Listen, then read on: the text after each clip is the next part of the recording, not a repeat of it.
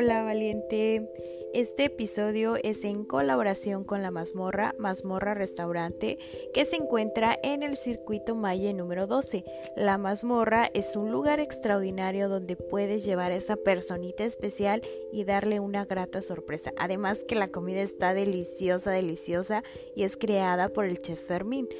Este restaurante es 100% familiar, así que si estás por Ixmiquilpan o la zona del Valle del Mezquital, no dudes en darte una vueltecita por ahí que te va a encantar y vamos apoyando al comercio local también. Gracias, valiente.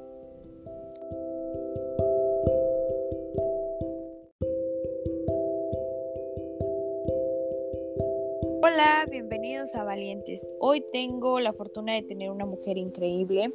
Ella es Karen y Karen viene a contarnos una historia de vida increíble, una historia de vida de superación y ella ha luchado contra la adversidad y se mantiene firme.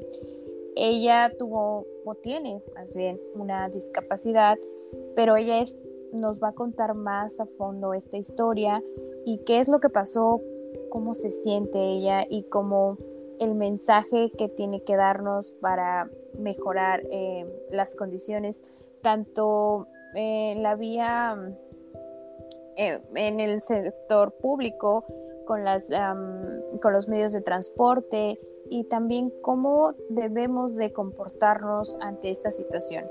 ¿Cómo estás, Karen? Bienvenida Valientes. Hola, muy contenta de formar parte de este proyecto que tienes y sobre todo contar mi, historia a las demás personas que nos están escuchando y que mi historia de vida sirva de ejemplo o de superación o si, se, si está en el mismo sentir que el mío, pues este, escuchar que pasamos también por lo mismo al adquirir una discapacidad. Y pues... Sí, cuéntame. Sí, pues te quiero platicar que yo adquirí la discapacidad en el año del 2017. Este, en el mes de octubre, eh, de por sí, bueno, antes, ya el cuerpo es muy sabio. Yo siempre he dicho que el cuerpo es muy sabio porque te avisa que algo anda mal. y yo, este, dos años antes del 2017, sentía una molestia en la pierna, me dolía, este, iba al médico y me decían que era lumbalgia, que era lumbalgia, y de ahí no me sacaban. Y en el año 2017 este, me embarazo, me embarazo y creo que esto aceleró un tumor en mi médula espinal. Yo no sabía qué era lo que tenía. Solamente me enteró un viernes que estaba yo embarazada y al día siguiente me empieza a doler la espalda como si alguien me estuviera apuñalando. Y lo único que quería era estar acostada para eso, este, pues acudí al doctor y, les comenté, pues estoy en, tenía seis semanas de embarazo, y, pero me duele mucho la espalda, no sé qué sea, y me decían que era lumbalgia, a lo mejor por el embarazo. Y pasó todo el mes de noviembre, poco a poco empecé a perder la fuerza en las piernas, llegando a diciembre de ese año ya no caminaba. Entonces me preocupé más, pues, ¿qué está pasando? Fui al ISTE y les comenté al, ginecólogo de, lo que me estaba pasando, que no podía yo caminar, para eso ya ya no caminaba. Y me decían que, era este que era mental, que yo, yo, era psicológico, que yo era porque no quería caminar. Lo mismo me dijo la directora del liste de, de es que es psicológico, es que tú no, tú no quieres caminar. Le digo, ¿cómo? Al menos para ir al baño sí me gustaría caminar. Claro. Y, entonces lo que hice fue con, mi, con el, que tenía de pareja en ese entonces, me, me apoyó mucho, fuimos a buscar a un, este, a un especialista, un trauma, para ver qué es lo que estaba pasando. Entonces él me dice, pues ya llevas, vas a cumplir ya, este, llevaba tres, tres meses de gestación y me dice, hacer una resonancia para ver qué es lo que tienes, a lo mejor son tus discos que se han pegado o algo así y a la hora de hacerme la resonancia, pues resulta que tenía alojado un tumor en la médula espinal, que es lo que estaba comprimiendo los nervios e impedía que pasara la señal. Entonces me decían, fui a, después de ahí me dijeron, tienes que buscar a un neurólogo para ver qué es lo que sigue, porque esto sí requiere operación. Y, en ese proceso fue para mí muy preocupante porque pues digo, mi bebé y, y, lo que está pasando y cómo, qué es lo que sigue, ¿no? Esa incertidumbre. Entonces buscamos a varios este, neurólogos y, varios me decían que tenía que, abortar a mi bebé para que me pudieran operar porque me tenían que hacer una resonancia contrastada y que iba a ser muy, muy, muy peligroso. Y en eso también fui al liste para decirle, ah, bueno, aparte que la operación salía muy cara en particular. Entonces regresé al liste, hablé con la, con la directora y le dije, mire, no es nada mental, no es nada psicológico, tengo un tumor en la médula espinal. Y ellos pues este, se, se movilizaron y para eso ya fue el 25 de diciembre que, que me pudieron internar este, en la primero de octubre en México. Allá eh, me dijeron, pues sabes qué, por los meses que parece entonces ya tenía ya cuatro meses de, de, embarazo y me dijeron que, este, que no podía abortar, que me tenían que operar así, porque pues ya había cumplido, ya no, ya no era apto para, para sacarme al bebé y dije, no, pues yo no, yo me aviento con, con mi bebé en la operación, pero sí me dijeron que iba a ser una operación muy complicada porque a la hora de, eh, sobre todo que me pusieran anestesia, a lo mejor el bebé no iba a aguantar y en el momento de la cirugía se me podía venir un aborto espontáneo. Y pues gracias a Dios, pues este, yo le dije a mi bebé, bebé, no te preocupes, vamos a estar bien, te vas a dormir y, todo va a estar bien, hijo. Y gracias a Dios, pues sí, mi bebé aguantó la, la cirugía. Para esto, este, em, pasa algo más, más fuerte, ¿no? el hecho de que pues sí, ya no movía mi, mis, no movía, no podía caminar, pero después de la cirugía se cortó completamente los, los nervios, el, sentir un bebé porque ni me podía ni sentar, no me podía ni voltear, perdí completamente toda la movilidad de, de mi cuerpo. El, el tumor estaba alojado en T9 y T10 tenía ese miedo de saber qué, qué, es lo que va a pasar, si voy a volver a caminar o no, y lo que preferí fue esta parte de la, de la negación, ¿no? De, de, de este duelo que iba empezando apenas a, a enfrentarme. Y, y, la primera parte del duelo es la negación. Dije, no, no quiero saber, no quiero saber, yo voy a caminar, yo va, todo va a estar bien. Es un proceso de, de la recuperación, ¿no? Y como fueron pasando los meses, como bebé, este, aprendí a sentarme, aprendí a voltearme, pero todo fue muy complicado por el embarazo. Porque estabas embarazada. Mira, que, que ahora que me dijiste que tu bebé tiene cuatro años y estoy escuchando todo esto, qué mujer tan valiente y, y tan admirable, porque decidiste correr el riesgo de tu operación y decidiste mantener la vida de tu hijo. Sí, sí, sí, y, pues, deseaba mucho a mi bebé, mucho, mucho, era un bebé muy deseado. Y dije, no, no, no, yo, yo quiero a mi bebé, mi bebé, mi bebé. Y siempre le hablaba. Lo triste de, del embarazo fue de que nunca lo sentí. Nunca sentí sus pataditas. Lo único que yo podía percibir de mi bebé era cuando ponía mis, mis manos en mi, eh, en mi panza y sentía cómo se movía. Nunca sentí esa patadita, cómo se movía, no, porque la, mi cuerpo pues perdió toda la señal y, no pude experimentar ese sentir, pero al menos lo sentí en mis manitas. y, algo que, hermoso.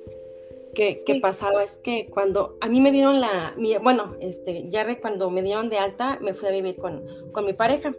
Y ahí, este, el hecho que te comentaba de que yo no me podía ni sentar ni nada, pues este, mi familia me hizo este, el apoyo de comprarme una cama de hospital y todo el tiempo estuve en una cama de hospital y solamente donde vivíamos, vivía yo en ese entonces en Pachuca, veía nada más la luz en una ventanita. Todo el tiempo me la pasaba en, la cama porque pues no podía yo este, moverme. Y mis, y mis terapias este, me las daban en casa. Y mi bebé era tan lindo, mi, mi terapeuta, se llamaba él y me decía, ay, es que tu bebé sabía que iba a hacer mis ejercicios y se escondía y me dejaba hacer ejercicios y mis mm. terapias. Y esa parte, pues, esa, esa parte sí, este, me sentía muy admirada de mí. Yo dije, ay, sí me dejas, mi amor, sí me dejas hacer mis terapias. Y, y, después de que nace mi bebé, entró otra etapa igual muy, muy fuerte. Entró en una etapa de, de que después de, de un año dos años, dije, no, pues tenía yo depresión posparto, porque en las noches me acuerdo cuando ya nací mi bebé me ponía a llorar porque no podía cargarlo, porque esta parte de tener lesión medular también te debilita el tronco, entonces yo no podía ni cargar bien a mi bebé, ni, ni cambiarle el pañal, tenía que ponerme varias almohaditas para recargarme y poder cambiarle el pañal a mi hijo. Y sentía tanta impotencia de, de no poder atender bien a mi chaparrito y, era una desesperación y que todas las noches cuando nadie me veía me ponía yo a llorar. No, no busqué así con quién desahogarme porque dije, no, tengo que ser fuerte, tengo que ser fuerte. Claro. Y, y cuando te digo, ya nace mi bebé, eh, este, me vino todo en una, como que una, regresé de mi rehabilitación, como que di un retroceso y me sentí muy mal, muy triste. Dije, no, pues yo ya había avanzado y, yo creo que porque fue cesárea, este, me volví débil, retrocedí y me sentía muy mal. Dije, ay, no, no, no puede ser, no puede ser. Pero bueno, pues este, dije, no, tenemos que echarle adelante porque ya tengo un hijo y, y él siempre se llama como mi pequeño siempre me da esa fortaleza de, echarle ganas, de echarle ganas. ¿Cómo? Ah, sí, perdón, antes de que te interrumpa. ¿Cómo hacías tú para organizarte y cuidar a Huguito y estar ahí al pendiente? Más tus rehabilitaciones, más este proceso de que ya en ese momento te habían dicho que no ibas a poder volver a caminar. ¿Qué crees que nunca me lo dijeron? Los, eh, los doctores nunca me dijeron que no iba a volver a caminar nunca me lo dijeron, este, hasta que yo ya fui al CRIP de Pachuca ya de manera presencial, ya fui, pero en ese, en ese tiempo, en ese lapso, tuve a una persona que me apoyaba, que este, hacía el quehacer de la casa, hacía la comida, porque yo me la pasaba acostada en la, en la, cama del hospital. Toda mi vida todo ese tiempo estuve ahí hasta que en agosto del 2018 ya fui yo a terapia al CRIP de, de Pachuca. Y ahí fue cuando empecé a, ver que realmente eh, esto iba a ser muy complicado, porque yo andaba, ay, fue un proceso muy, muy fuerte. Muy fuerte, porque pues yo caminaba, nunca me imaginé que iba a quedar en esa situación este, andaba con sonda y a mí el traer sonda y cargar tu, orina me hacía sentir con el autoestima bajo, de este, una mujer no deseada, no sé, me, sentía mal, el autoestima muy, muy, muy, muy bajo. Y ahí en, en, el CRIP conocí grandes amigos, conocí varias historias de varias personas con discapacidad peores que las mías. Y dije, no, no, no, gracias a Dios tengo a mi familia que me apoya. Este, a tu hijo. A mi hijo. Y este, en eso, al pasar del tiempo, eh, conocí a una gran persona que para mí es mi ángel de la guarda, el teniente Remy, una persona también con discapacidad motriz. Él me vio, me, me ah, para esto, para los traslados en, en, el en carro, este, yo usaba una silla este, de hospitalaria, pero como el, tronco no tenía fuerza, no podía yo hacer bien mis traslados, me caía, lo que implementamos fue una madera, un pedazo de madera, lo mandamos a, cortar y la ponía de mi silla al coche o de, mi silla a la cama o de mi silla al sillón para poder yo arrastrarme con, mi cadera y poder hacer los traspasos. Para eso este, fui al ISTE porque tenía que este, eh, eh, sacar el carnet de mi hijo y me, me dije a mi cuñado que me llevara, me llevó y ya me fui solita, solita. Y en eso me vio el teniente Remy, me alcanzó y me dice, te vi desde que te bajaste de tu carro. Y dije, esta mujer este, es muy luchona. Y, y, me dice, ¿qué fue lo que te pasó? Le digo, no, pues un tumor en la médula. Y, y, para eso entonces yo todavía pensaba que iba yo a caminar. Y me dice, este, mira, yo tengo una asociación de mm, un mundo sobre ruedas.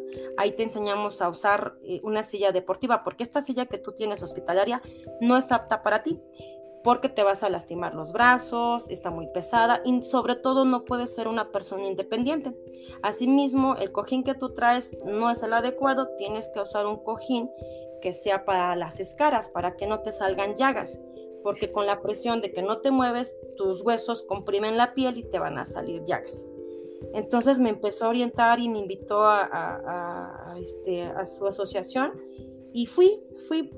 Y él fue la persona que me enseñó y me dijo que realmente no iba a volver a caminar. Y me dijo, y agárrate porque vienen muchos cambios fuertes en tu vida. Este, uno de ellos, pues ahí conocí, platicando con otros discapacitados que nos llamamos los chuecos, eh, me decían, no, dicen, este, yo te recomiendo que te quites la sonda porque te va a dejar la uretra bien abierta. Mejor usa pañal. Y ahí me estaban dando consejos de, sobre todo del baño, porque las personas con discapacidad motriz no tenemos control de esfínteres. Esa es una parte de, bueno, ya es una que no camines, no, pero el, control de esfínteres es así como que, ay, no puede ser. Pero bueno, pues vas aprendiendo a adaptarte al nuevo, a la nueva vida que te. tu nueva vida, claro. Entonces ahí aprendí mucho también con, con, los, con mis iguales, ¿no? Qué interesante. Y mira cómo, cómo, la vida, cómo Dios es tan grande que te pone a, las personas correctas en el momento correcto. Sí.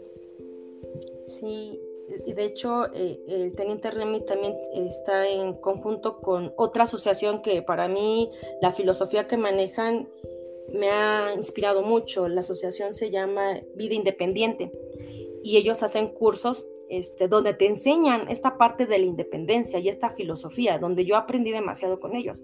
Me invitaron al primer curso que se hizo en Ixmiquilpan y este, ahí conocí a, una, una, chica que muy sonriente, muy alegre, y nos sentamos juntas y frente de nosotros estaba otro señor. Y el señor le dice a la, esta, a, esta, chica, es que te veo muy contenta, muy alegre, ay, pues sí, pues ya lloré mucho, ahora, pues ahora me toca ser feliz. Mm. Y me ve a mí y me dice, tú estás, tienes una mirada muy triste. Y yo, pues es que apenas, este, pues, estaba, ni llevaba ni el año de que, que estaba viviendo esta situación de, de, entrar en la discapacidad. Y me ve triste, te ves muy triste. Y yo, pues, pues yo, pues sí, porque pues mi vida cambió por completo. Claro en ese curso también, este, platicando con otras chicas de, de silla de ruedas, me preguntan, eh, ¿estás tu pareja contigo? Le digo, sí, sí está conmigo mi pareja. Ah, dice, pues, y así su cara, ¿no? Me dicen, la mía me aguantó un año y medio, la otra, pues a mí un año y tres meses. Y me quedo pensando, dije, ¿en verdad? Y como que te empiezas a, a este, me pasará eso, me pasará eso de que me llegue a dejar mi pareja y con el transcurso del tiempo pues ya no, ya no coincidimos. Y al año, a los siete meses de mi bebé pues nos separamos. Y este y viene otra parte igual complicada de duelo. ajá. Otra vez vivir otro duelo no ya viví el duelo de, de, perder la movilidad de las piernas ya viví el, estaba viviendo la depresión postparto y luego la separación con mi pareja, dije, ay, no, no, no, no, no. Fue una parte muy, este año, este 2019 fue un año, ay, no, complicadísimo para mí. Muy, muy feo de, de esta parte de coraje, de ira, porque a mí, porque me está pasando esto. Pero pues veía a mi hijo y dije, no, le tengo que echar ganas por él, por él, por él tengo que salir adelante. En eso, este, empiezo yo a eh, vi en, una convocatoria de, la UPN para la maestría. Dije, me voy a meter a estudiar la maestría. Le dije a mi papá, papá, quiero estudiar la maestría. Y me dice, pero ¿quién te va a ayudar a cuidar al niño? Y no sé qué. Digo, pues aquí mi vecina me va, porque en ese entonces ya me fui a vivir a la casa de mi papá que tenía en Pachuca. Y ahí vivía con una, con una empleada. Y, este, y luego se fue a vivir conmigo una prima. Y dije, no, pues mi prima y, y la chica me van a apoyar en eso me voy a inscribir a la, maestría. Y ahí también fue algo muy impactante, porque ¿en qué año estamos? En el 2000, en ese entonces era el, año 2019, ya casi a finales. Y este, voy a la escuela y la infraestructura no, no estaba bien. Las rampas estaban en mal estado. Este, y ahí eh, el, el maestro José Luis se quedó también diciendo, somos una escuela que fomenta mucho la inclusión y no tenemos una una institución incluyente. Entonces él junto con el director pues se movilizaron y, fíjate que hasta se tiraron los baños por mí porque no podían entrar ni a ningún baño. Tiraron los baños, hicieron un elevador para que yo pudiera hacer uso de las instalaciones. Y digo, y digo a mi papá, fíjate papá, este, tenía que Karen tener una discapacidad para irse a estudiar la maestría y hacer un cambio en una escuela. A nadie, lo que me da a entender que ni una persona con discapacidad motriz había ido a una escuela, a una universidad. Y me quedé pensando, dije, ¿y estamos? ¿En qué año estamos? Exacto, chica, tuviste que ir tú para poner esa semillita ahí, ¿no? O sea, a lo mejor todo este proceso eh, ha sido para que tú puedas ayudar a otras personas y tu historia es realmente increíble. O sea, te vas y dices, sabes qué, bueno, ya me pasó la discapacidad, pero pues voy a estudiar la maestría. Y algo que acabas de mencionar sumamente importante es que no hay espacios para personas con discapacidad. Las calles no están habilitadas para ustedes, no están habilitadas ni en el transporte. Em, Exacto ¿Tú qué opinas al respecto de esto? Fíjate que cuando recién este, empecé a ir a mis terapias de manera presencial aquí en Pachuca, no había transporte. Todavía no estaban los taxis del CRIP. Y cuando me separo, le digo, papá, Dios es tan bueno conmigo, me separo. Y yo, ¿ahora cómo le voy a hacer con el transporte? Si ahora este programa de, de taxis, no, pues ya, van por mí a la casa, este, me llevaban a mi terapia y regresaba. Pero era tanta la demanda que ya estaba muy saturado este transporte. Dije, ¿y ahora?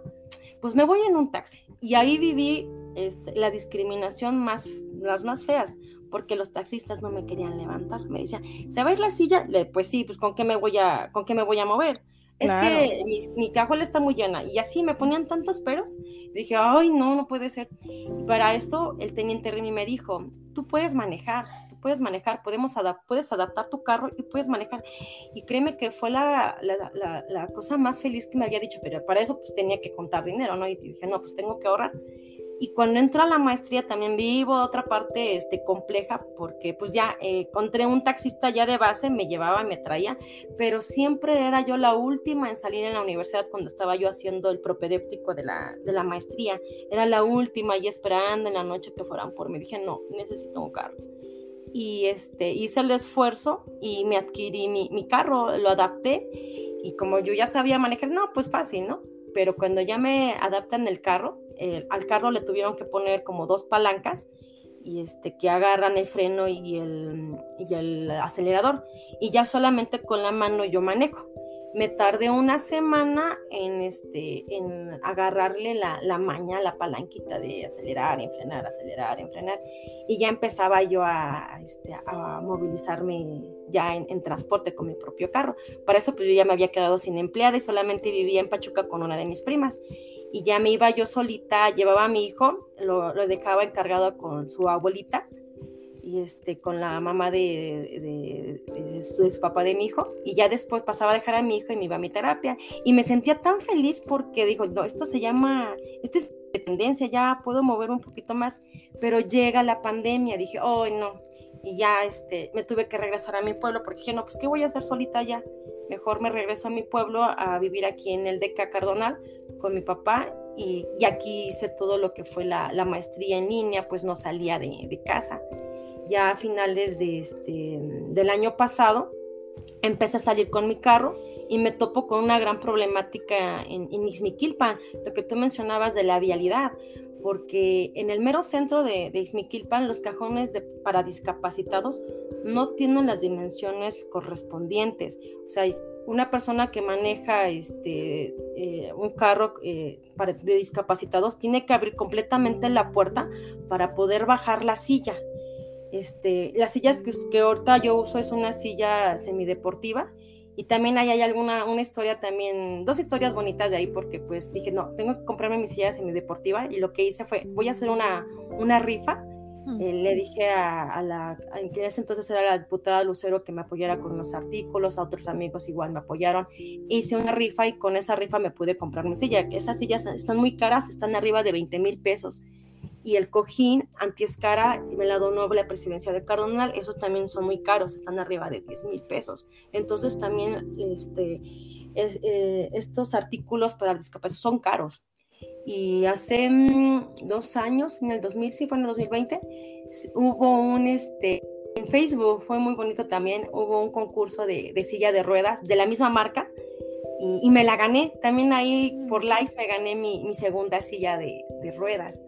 Entonces estas sillas de ruedas son muy padres porque no pesan y las puedes desarmar, quitas una llanta, quitas la otra y, y este, y todo el en la estructura que va del asiento y de esa manera tú puedes manejar este, el carro y puedes andar sola y ya nada más abres la puerta del carro y desarmas tu silla y la vuelves a armar abajo. Entonces esta problemática en, en el centro de Izmiquilpan, en el estacionamiento, pues es muy compleja porque este, no sé si recuerdes que ahí por donde está Santander hasta hay, muchas motos y luego el espacio es muy reducido, pues no puedo ni abrir la puerta para armar ahí mi silla de ruedas. Entonces vi mucho esa problemática, no, tengo que hacer algo, tengo que hacer algo, no puede ser que estemos lo mismo, ¿no? Estamos en el 2020, ya era 2021, en el 2021 y no haya cajones de discapacitados. Entonces, este, me empiezo a mover y para eso, este, platicando con la diputada Lucero, me dice, ¿sabes qué? Hay una asociación en Ixmiquilpan, este, lo maneja el señor Juan, Juan González, de Discapacitados Unidos. Me contacto con él y me dice, ¿sabes qué? Va a haber un foro de consulta por parte de la presidencia de Izmiquilpan. Por si quieres ir, van a este, hablar acerca de, de esta parte del, de la población con discapacidad. Entonces voy a ese foro y ahí doy toda mi queja de que no hay rampas adecuadas, no hay cajones. La gente no este, respeta los lugares para discapacitados. Ay, no. Sobre todo no respetan. Eso es súper feo que la gente no, no respete. Bueno, aquí eh, en Estados Unidos es un poco diferente porque aquí sí te multan y te puedes ir a la cárcel por no respetar un lugar de discapacitados. Y eso debería de pasar en nuestro país porque es inhumano que tú veas a una persona con discapacidad que necesita el espacio y tú te metas así nada más porque no tienes dónde estacionarte o porque te queda más cerca. Sí, Sí, y, eso es algo que empecé yo a vivir, no, pues esta parte de, la vialidad, porque Ismiquilpan, al menos que hubiera, hasta hice un video ahí por si quieren checarlo en, en, la página de Facebook. Sí, claro. hice un video acerca de la vialidad, de todo lo que vivo eh, acerca de la vialidad en Ismiquilpan, al menos que fuera una zona accesible, este, eh, en, los, puntos centrales, como es este, el mercado, como es el centro, como es la iglesia, como es, sobre todo en las instituciones, porque fui a la, a la Justo Sierra y no hay ni rampas, ya, o sea, yo que soy madre familia quiero ir a, a las reuniones, ¿no? Posteriormente, y no hay rampas, no hay rampas. Entonces sí, este, y luego las calles hay muchas grietas que también, gracias a Dios en este curso de vida independiente, te enseñan a usar la silla, te enseñan sobre todo los dos puntos, que es la técnica para que tú puedas brincar un, un tope, puedas brincar un, este, una grieta. grieta. Te enseñan todo, en vida independiente te enseñan varias técnicas este, para subir escaleras, bajar escaleras, cómo levantarte cuando te llegas a caer de la silla. Estos cursos son, son muy buenos, te enseñan mucho y sobre todo te, te enseña que hay personas, por ejemplo, el presidente que es Santiago, él es una persona cuadraplégica y se mueve. Dije, no puede ser, él está peor que yo y se mueve. Entonces tengo que conquistar, él siempre ha dicho, tienes que conquistar tu independencia, ¿no? Eh, eh, y entonces, este, ya con esta parte de la, de la vialidad dije, no, tengo que, tengo que hacer algo. Entonces ahí fue en, esa, en ese foro que realizó la presidenta Araceli, este, le dije todo lo que estaba viviendo, dijo, no, pues vamos a atender esta parte de la vialidad. Hasta ahí quedó, pero no se ha hecho nada. Volvimos a ir con el, de la Asociación de eh, Discapacitados Unidos, volvimos a ir hace como dos meses a ver de nuevo la presidenta, no nos atendió ella, nos atendió, este, creo que era la secretaria, no recuerdo bien el nombre de la, de la persona que nos atendió, le dije lo mismo de lo que estábamos viviendo y este, dijeron que, le digo, no les cuesta mucho, o sea, solamente es reubicar los espacios de, de los cajones de discapacidad, todo, este, poner rampas en lugares estratégicos, no les lleva mucho, pero hasta ahora pues no han hecho caso de, de las demandas que llevamos en esa, en esa ocasión. Mira, pues el podcast se escucha mucho en esta parte de Ixmiquilpan Hidalgo. Ojalá, ojalá alguien lo escuche y haga algo, haga algo porque es necesario. Como dices tú, no es posible que estemos en el 2022 y, y no podamos ni siquiera apoyar a las personas con discapacidad. Se me hace algo que tiene que ser tratado con urgencia porque también es una prioridad, es una prioridad hablar de, mm, de cultura, hablar de deportes, hablar de crecimiento económico, pero también es una prioridad hablar de inclusión. Y ojalá este mensaje llegue a las autoridades pertinentes y se puedan contactar contigo, con la asociación que nos has mencionado. Yo voy a dejar todos los datos y pues a compartir, a compartir para que esta voz sea escuchada. Sí, sí, sí. Y, y fíjate que algo que identifiqué es que los, eh, discapacitados bueno, yo hablo de la cuestión motriz, ¿no? No salimos, no salen, están guardados. Y me di cuenta cuando dio el apoyo eh, el presidente de la pensión para discapacitados, fui, fui gracias a Dios este, por pertenecer a una comunidad indígena, me dieron el apoyo. Entonces, este, al ir por mi primer pago, vi a varias personas con discapacidad motriz, varios usuarios de silla de ruedas, y lo que me di cuenta es que al igual que yo, desconocen, desconocemos toda esa parte que qué pasa cuando adquieres una discapacidad. Los médicos no te dicen nada. En el CRIP tampoco te dice, tú aprendes con tus iguales, como yo lo aprendí, que me encontré, gracias a Dios, al teniente Remy, que fue el que me orientó y me dijo qué silla, qué tengo que hacer y este y vi a varios que el tipo de silla que usan pues no es el adecuado y vi y digo, ¿sabes qué? Yo creo que Dios me escogió para poder apoyar a los demás de, de, llevarles lo que he aprendido, porque yo lo que aprendí no lo aprendí aquí en Izmiquilpan, lo aprendí en Pachuca andando en las calles. Y la gente de Izmiquilpan, yo no he visto a muchos discapacitados en silla de ruedas que andan en Izmiquilpan. Yo, pues como no me puedo quedar este, en casa, ahorita pues ya podemos salir un poquito más, pues salgo, salgo y, y, me movilizo porque pues no me gusta estar encerrada. Sí, ya adquirí la discapacidad, pero no por eso me voy a encerrar en mi casa. Yo quiero salir, quiero disfrutar lo que me reste de vida. Entonces, este, en, en este, hubo curso de, vida independiente y estuve buscando a, le digo a mi papá, voy a buscar a mis choquitos, porque yo sé que hay muchos, porque yo los vi cuando dieron el primer apoyo y solamente pude encontrar a uno. Eh, este chico se llama Marcelino, que es de Sabanillas, y, y él de plano no sale de su casa, él lleva cinco años con su discapacidad y, este, y me lo llevé a ese curso hasta Cuernavaca porque Vida Independiente te paga todo, te paga el, transporte y te da comida, te da todo, te da hospedaje. Me lo llevé y, dije, al menos cambié la mirada de una persona y espero cambiar más miradas de más personas con discapacidad. Y le decía yo al, este, al señor Juan, tengo muchas ganas de hacer, de ser instructora de silla de ruedas y enseñarle a las personas de discapacidad motriz, cómo pueden ser más independientes con una silla adecuada y salir, irnos a rodar, este, hacer varias cosas porque no solamente vamos a estar en casa, ¿no? Está increíble, está increíble y admirable lo que quieres hacer. Estoy tan conmovida, pero sabes, no es este este llanto de tristeza, es este llanto de orgullo, de decir qué mujer tan fregona, que a pesar de las adversidades no se ha detenido y quiere ayudar a los demás con sus posibilidades, con sus recursos. Y mira, chicas, si deseas hacer una fundación, lo que quieras, pues yo te ofrezco mi espacio para que difundas alguna información. Y en lo que en lo que pueda apoyarte, con gusto lo haré, porque es que eres grande, no solo de corazón, sino de fuerza, de mente, de alma. Es increíble coincidir con personas como tú. Gracias.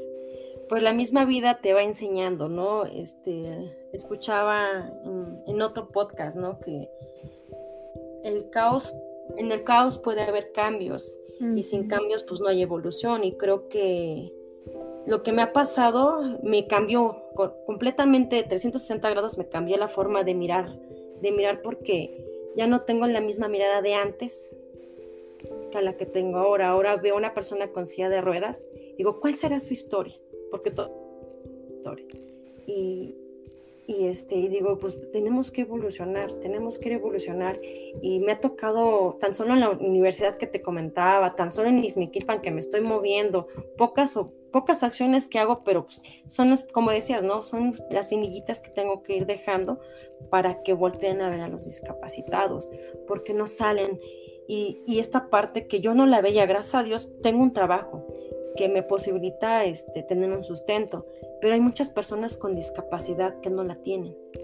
Y, necesitan también esta parte importante de, del trabajo, de ser laboral, porque hoy hubo un tiempo que me deprimí, me deprimí mucho y lo que me ayudó fue que este, poco a poco me fui incorporando a, a mi centro de trabajo y me gusta ir, este, no voy, no voy todo el tiempo, pero voy, apoyo de manera eh, a distancia en, apoyo administrativo en la escuela y en los CT sí voy de manera presencial ahorita. Y me gusta, me gusta el, convivir con, las, con mis compañeras, con mi director y volverme poco a poco reactivarme en la parte laboral. Primero Dios espero el, el siguiente curso escolar pues ya ir de manera este, más eh, eh, recurrente, ya toda la semana, y, seguirme formando en esta parte laboral ahora, de, regresar a estar frente a grupo, porque pues yo soy maestra y quiero regresar frente a grupo y, y ver cómo puedo yo este, apoyar a los niños, ¿no? Porque al principio decía, ¿cómo voy a dar clases en esta situación, en esta condición? Pero ahora mi mirada ya es completamente diferente. Quiero, quiero experimentar también esta parte laboral, el, cómo ser una maestra en silla de ruedas. Increíble y admirable tu historia. No me canso de repetirte cuán grande eres porque tu historia está llena de de grandes bajadas, pero así también grandes subidas y que han sido por ti, por tu dedicación, por salir de la depresión, decir voy a transformar mi vida, tengo que salir adelante por mi hijo, por mí, por mí, por valerme por mí misma. Y eso es maravilloso. Me encantaría que dejaras un mensaje para las mujeres que te escuchan para cerrar la entrevista y que ellas se puedan inspirar en tu historia de vida. Lo que yo les puedo dejar es que he aprendido que nada es eterno, ni la tristeza, ni la alegría, ni el odio, todo pasa, todo pasa y hay que aprender de todo lo que estamos viviendo y sobre todo vivir la vida, porque es lo único que nos queda. Así es. Puedo cerrar. Muchísimas gracias. Me encanta ahí escuchar al niño gritando porque este niño viene a ser también un milagro de vida, un milagro de motivación y que el mundo sepa que, que se puede salir adelante y que la vida sigue. Me ha encantado tenerte y te lo vuelvo a repetir, eres una mujer admirable, fuerte y valiente. Mil, mil gracias. Gracias a ti por la invitación. Que tengas bonita noche. Bye bye. Bye.